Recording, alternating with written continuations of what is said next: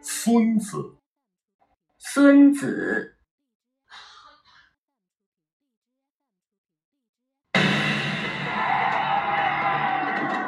孙子 who lived in China during the spring and autumn period, is regarded as the ultimate master of war.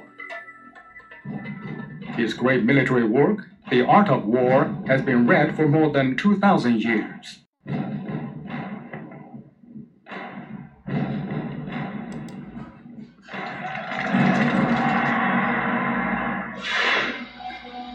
孙子 believed that competition between economies and logistics is the nature of war.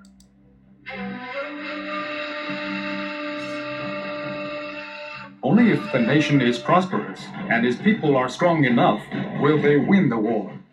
Otherwise, the war will bring huge damages to the nation and people.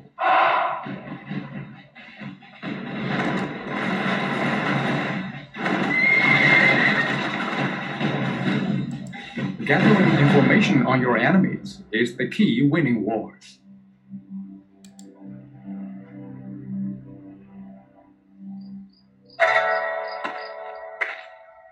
The victorious general must be familiar with his enemies, just as with himself, and direct troops according to the newest situation.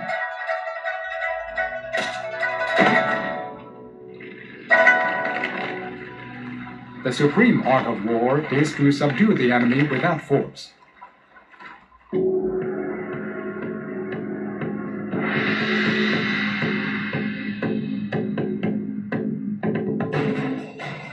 His spirit reminds us that peace is the common objective we should pursue.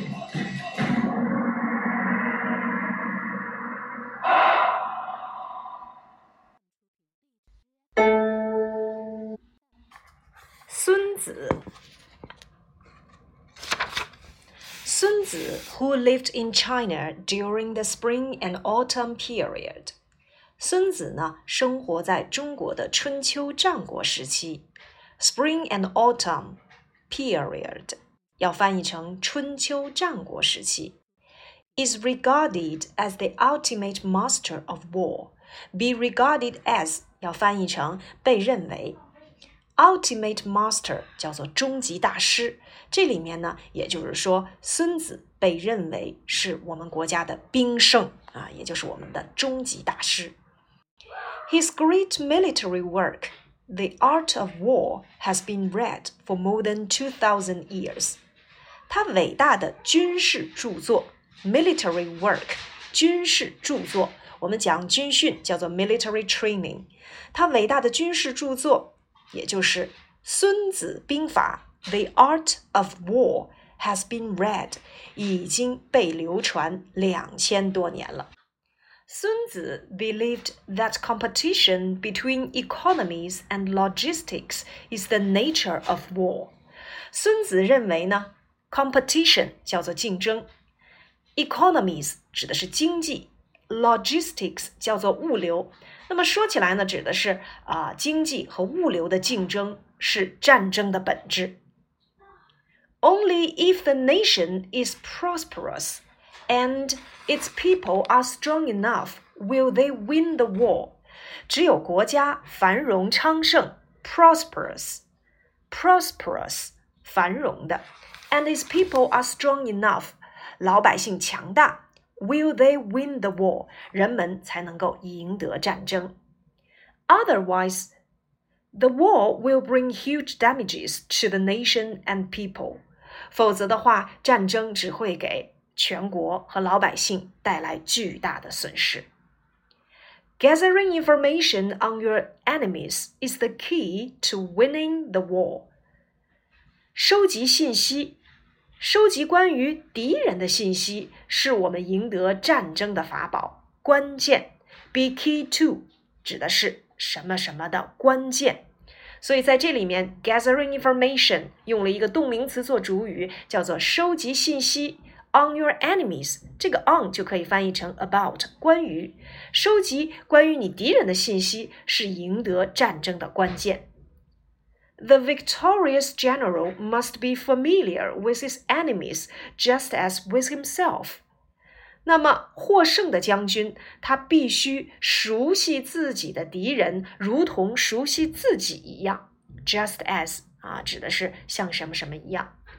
And direct troops according to the newest situation，并且呢，能够根据最新的 situation 情况局势 来去指导他的军队。The supreme art of war is to subdue the enemy without force.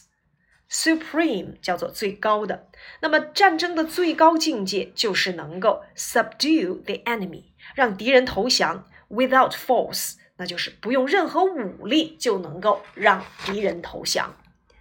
His spirit reminds us that peace is the common objective we should pursue.